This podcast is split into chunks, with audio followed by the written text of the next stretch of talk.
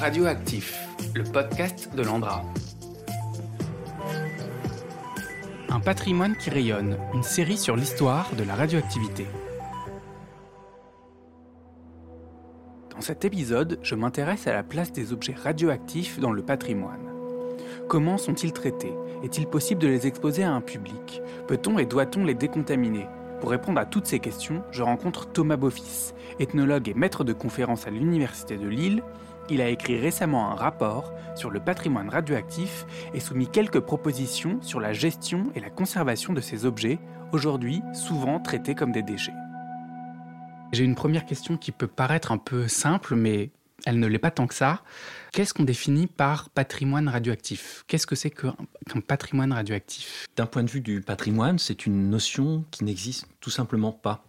Il existe en fait euh, un nombre considérable d'objets patrimoniaux qui sont soit contaminés par de la radioactivité, soit qui contiennent une source radioactive. Et la plupart du temps, ce type de patrimoine est plutôt encombrant, dérangeant, et la plupart des conservateurs souhaitent soit le cacher dans des réserves euh, à l'abri du public, euh, puisque ce sont des objets qui peuvent s'avérer dangereux, voire de temps en temps les confier à l'Andra. Et ces objets sont tout simplement eh bien, jetés ou disparaissent dans des zones de stockage de déchets radioactifs où ils sont compressés et ils disparaissent définitivement, ils sont absolument irrécupérables. Pour en revenir à la question de la définition des objets radioactifs, elle devient à partir de là extrêmement difficile puisque ces objets sont dans leur grande majorité considérés comme des déchets qui n'ont aucune valeur patrimoniale, qui sont plutôt considérés comme des polluants euh, en raison de leur euh, dangerosité. Et en tout cas, euh, la radioactivité qu'ils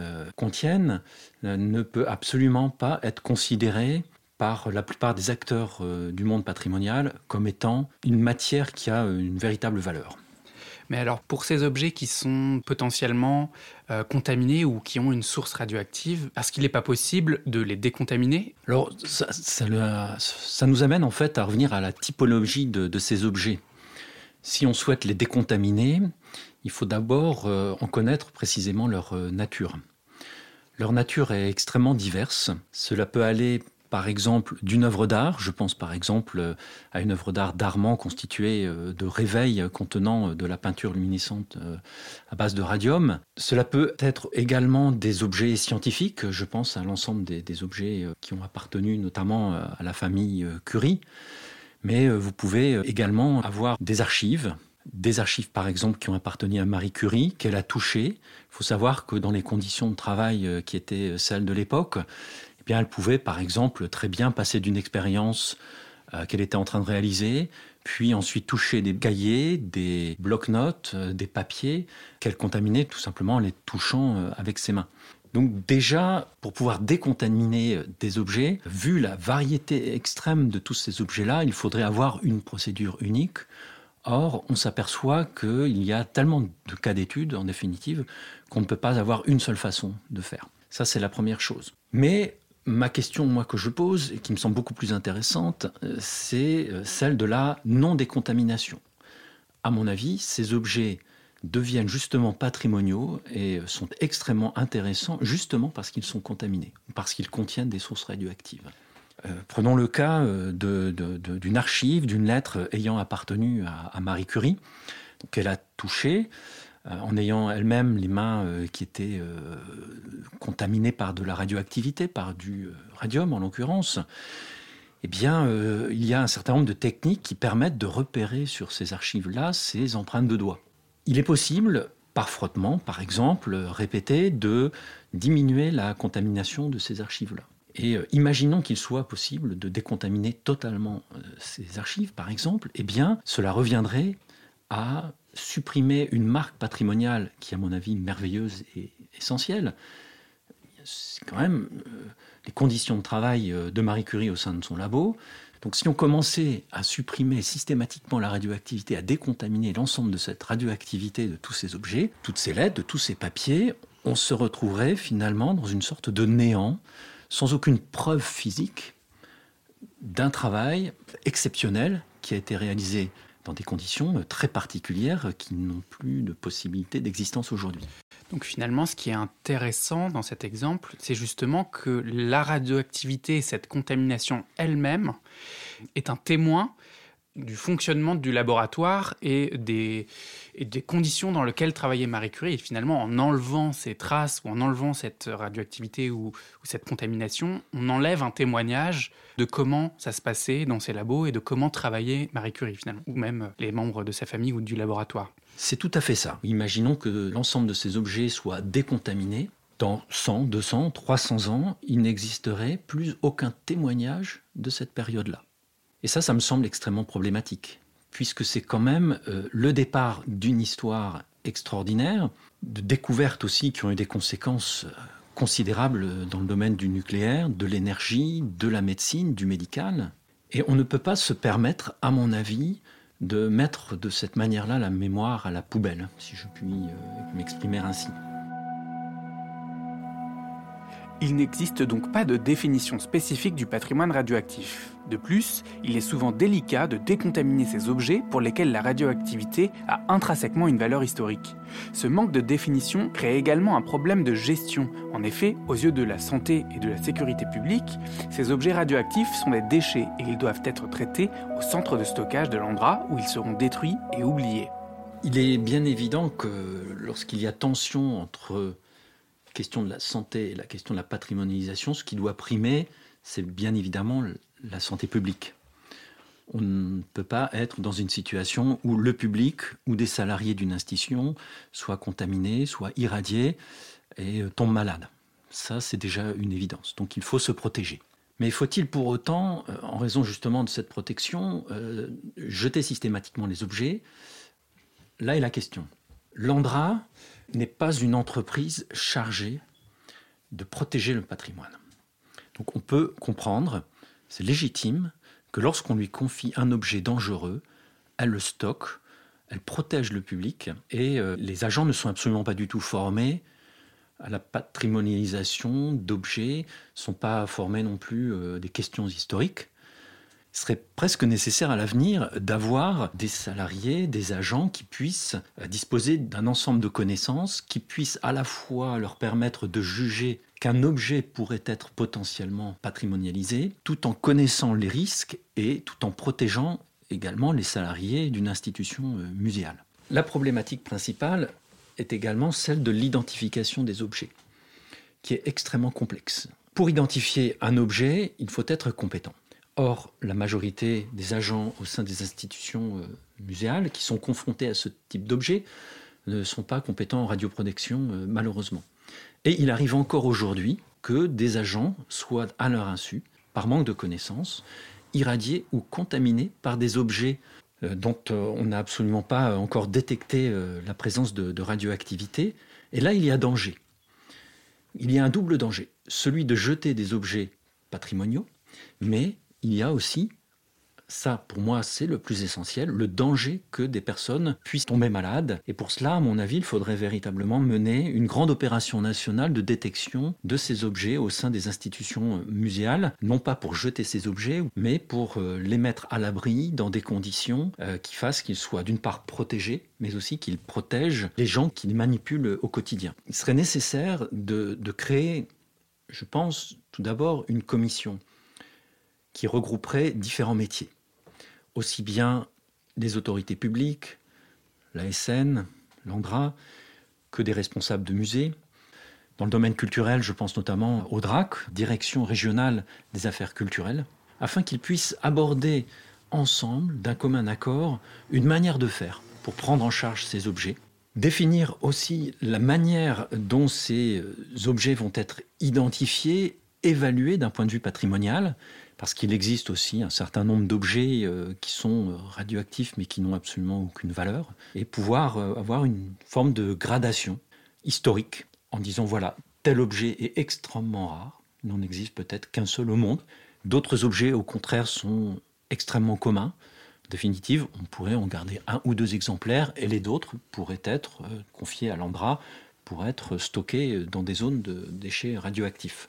Mais pour cela, on a besoin des chercheurs Seuls les chercheurs pourront en travaillant étroitement avec les musées, eh bien, apporter les connaissances nécessaires à l'histoire d'un objet pour en connaître la valeur historique. C'est pour cela que j'aimerais vraiment beaucoup que l'Andra puisse créer une zone d'entreposage, une sorte d'entre-deux, où ces objets dits patrimoniaux qui n'ont pas encore été analysés par les chercheurs puissent trouver place euh, afin euh, que les chercheurs euh, puissent se rendre sur place, les analyser en toute sécurité bien entendu, aller rechercher les, archives afférentes.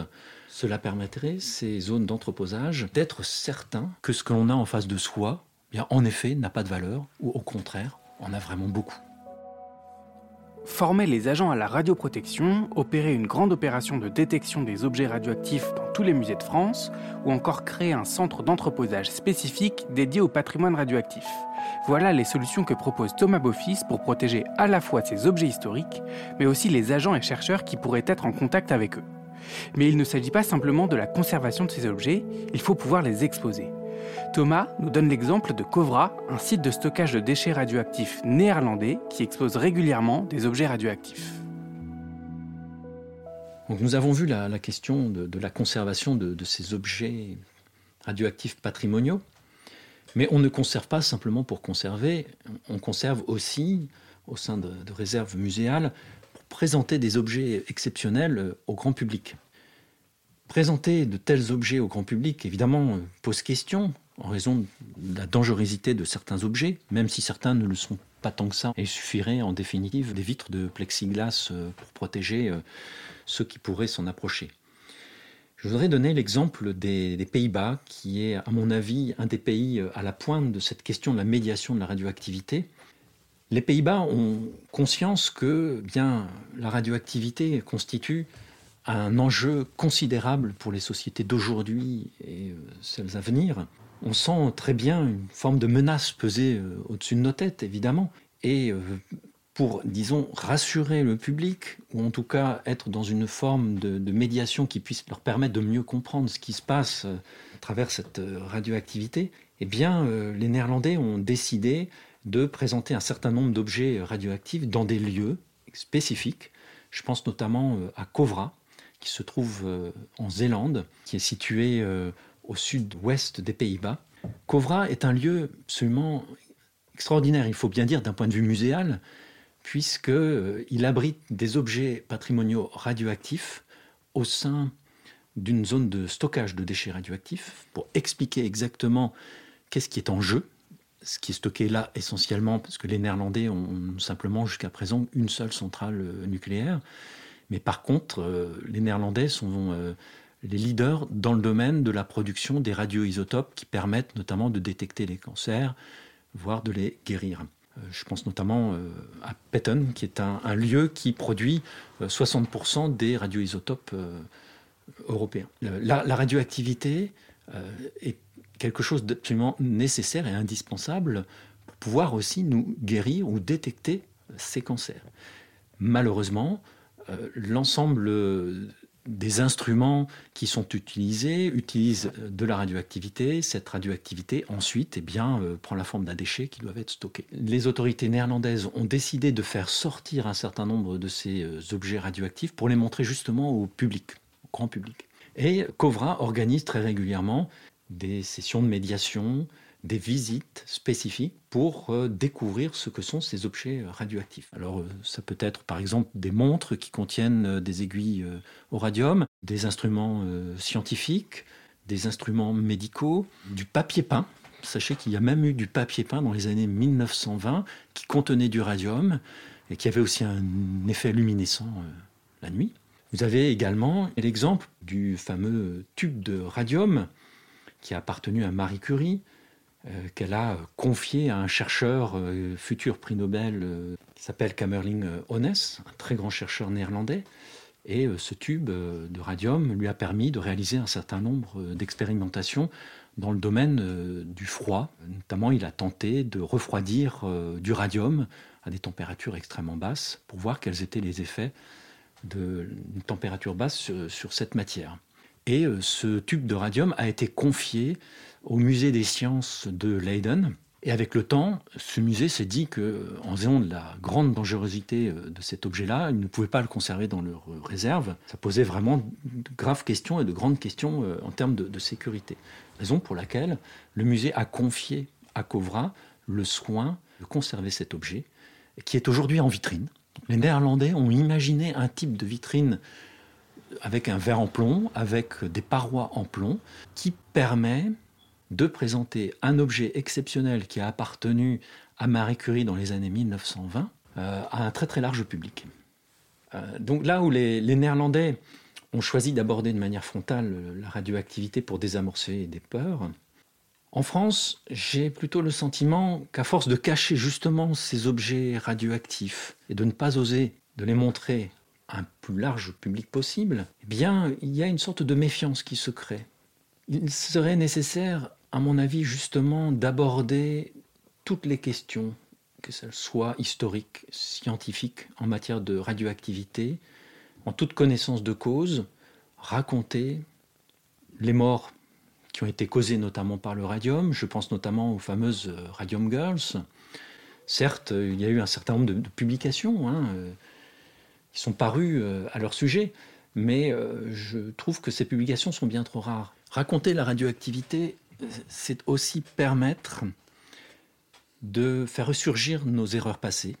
On garde en fait en mémoire tous ces moments où les autorités publiques, les institutions ont extrêmement mal communiqué en matière de radioactivité. On connaît bien entendu l'exemple du nuage de Tchernobyl euh, qui ne serait jamais passé par la France, mais on connaît bien moins toute cette histoire euh, du radium qui a eu aussi des effets extrêmement néfastes sur un grand nombre d'individus euh, qui ont servi véritablement de cobayes, on peut dire, et sur lesquels on a expérimenté euh, un certain nombre de remèdes euh, qui n'ont d'ailleurs pas toujours fonctionné, puisque à partir des années 50, eh le radium a totalement été abandonné dans le traitement des cancers. Radium qui, en fait, était d'une dosimétrie bien trop importante et donc qui a dû être abandonné euh, pour cette raison-là. Et aujourd'hui, on a des radioisotopes euh, radioactifs qui ont une durée de vie euh, bien plus courte, puisque le radium a une durée de vie d'environ 1600 ans, là où certains radioisotopes qui permettent de détecter ou de soigner les cancers n'ont une durée de vie que de quelques secondes ou quelques minutes. Présenter des objets radioactifs au sein d'institutions muséales permet aussi la naissance d'un certain nombre de vocations auprès de plus jeunes, à partir du moment où ils sont confrontés aussi à cette matière, eh bien, ils vont mieux en comprendre euh, l'essence.